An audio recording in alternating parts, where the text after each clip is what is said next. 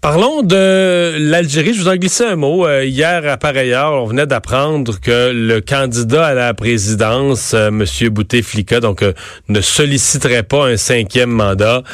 candidature, bon, que je vous avais décrite dans mes mots, mais qui était pour le moins particulière. Le monsieur a fait un fait un ACV en 2013, la dernière fois qu'on a vraiment entendu sa voix. Là, dans une assez courte entrevue, une assez courte prise de parole, c'était en 2014.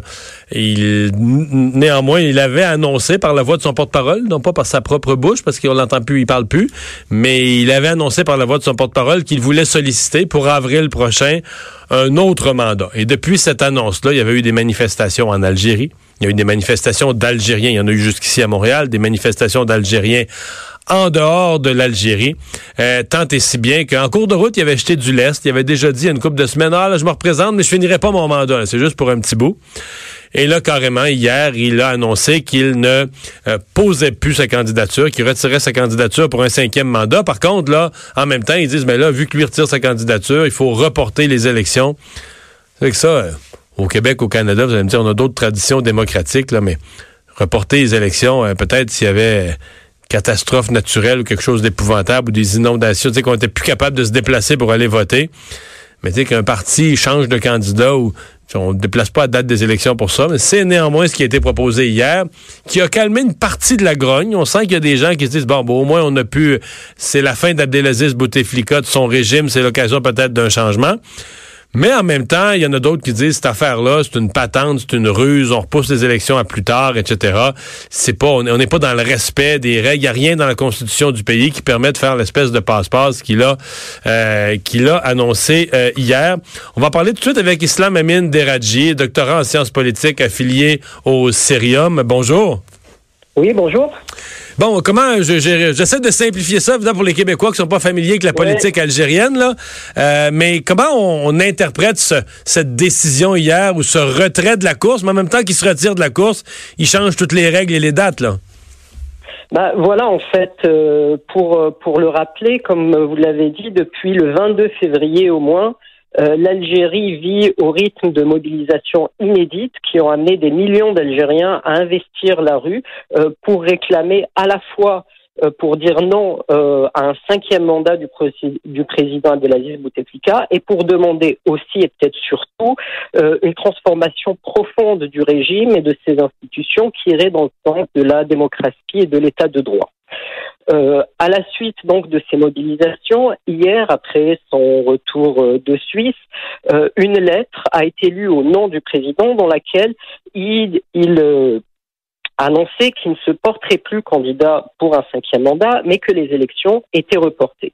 Donc si certains militants et certains opposants aux politiques ont pu y voir une première victoire, pour plusieurs, il, s'agissait en réalité d'une stratégie pour orienter, guider euh, la succession par le haut, de sorte à permettre la, la perpétuation euh, du système politique. Euh, donc je m'explique, hmm. plusieurs Algériens hier ont dit, grosso modo, ce qu'on souhaitait, c'est des élections sans Bouteflika et on a obtenu Bouteflika sans, sans avoir d'élections. Donc euh, il n'y a pas de démission ou de retrait du président pour raison, euh, euh, pour motif d'empêchement, pour motif médical. la conférence nationale qui a été annoncée, qui se voudra inclusive ou diverses forces politiques seront amenées à discuter de ce que sera la prochaine constitution algérienne, eh bien cette conférence nationale est toujours sous le patronage du président, si bien que en réalité il n'y aura pas de cinquième mandat, mais il y a un quatrième mandat qui risque de se prolonger et on ne sait pas jusqu'à quand est-ce qu'il se prolongera. Bon, là, je pose des questions simples que le, Québécois moyen qui nous écoute peut se poser parce que je, l'ai décrit, là, j'essaie d'être respectueux parce que, bon, c'est un homme âgé, mais il y a une partie du, dernier mandat du président Bouteflika qui, de notre point de vue, apparaît comme une farce dans le sens que le monsieur est âgé, on souhaite qu'il ait des bons soins de santé, qu'on prenne bien soin de lui, mais il a plus l'air étant en état de gouverner. Quand on regarde des vidéos des dernières sorties publiques, il y en avait une, je pense, près du jour du souvenir en novembre dernier, si je ne m'abuse. Je pense que c'est sa dernière sortie publique. Il est dans son fauteuil roulant, un peu comme à côté, sur le bord, la tête qui pend, on le roule, quelqu'un le roule il bouge la main, là, il, il, est plus là du tout. On sent pas du tout quelqu'un qui est, qui est à même de, de, prendre des décisions. On sait même plus s'il parle. J'entendais vous demander, expliquez-nous, qu'est-ce que c'est que ça, là? bah, Comme vous l'avez euh, rappelé, le, le, le, président Bouteflika a fait un AVC euh, en 2013.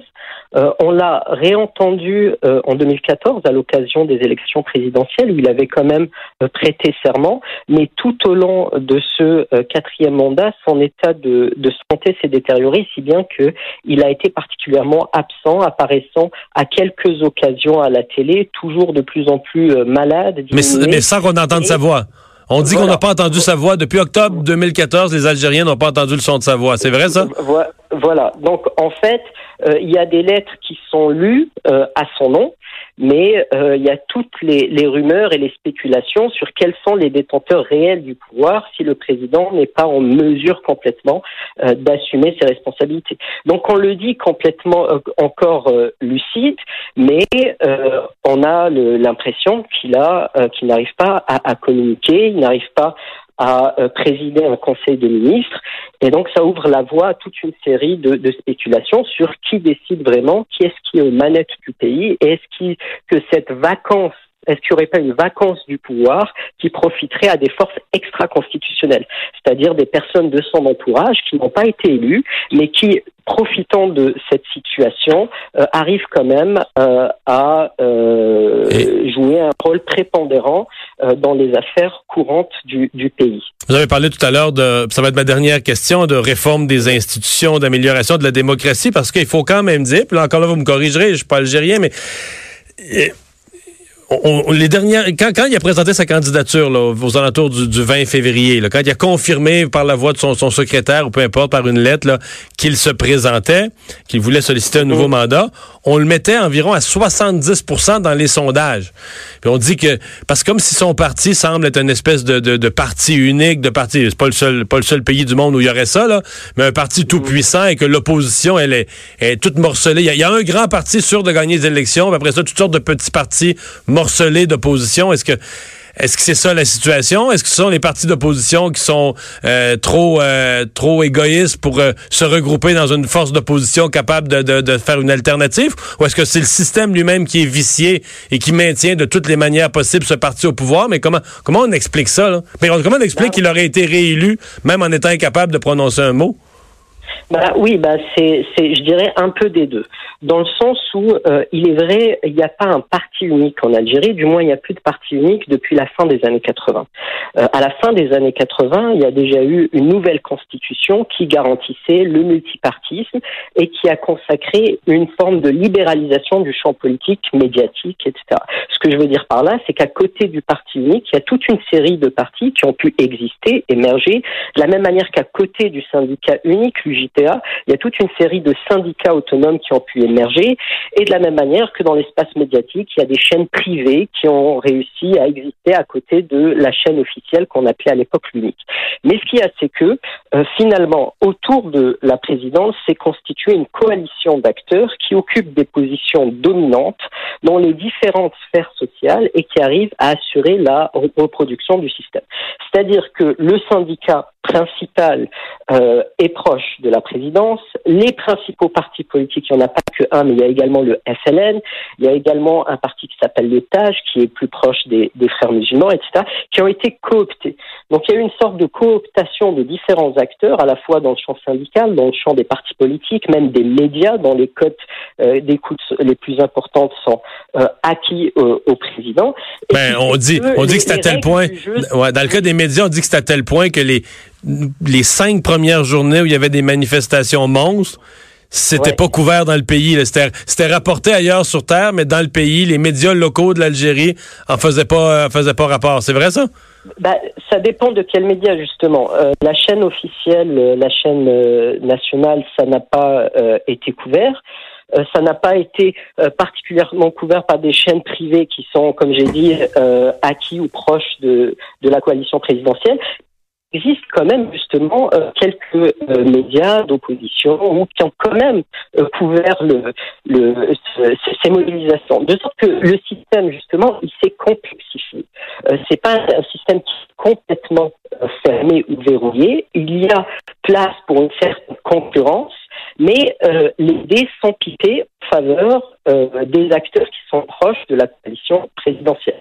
Donc, ce qui fait en sorte que les partis d'opposition aussi n'ont pas les mêmes ressources, n'ont pas accès aux mêmes ressources étatiques, font face euh, parfois euh, à la répression ou au harcèlement. Ils ont des difficultés à organiser des meetings, de sorte que lorsqu'il y a des conflits qui se créent à l'intérieur de ces partis-là, s'ils n'arrivent pas à les régler à l'occasion de meetings, souvent ça conduit à la scission de, de hmm. ces partis et de ces organisations qui se fragmentent, ouais, alors, de sorte à ne pas pouvoir peser en réalité dans l'échiquier politique.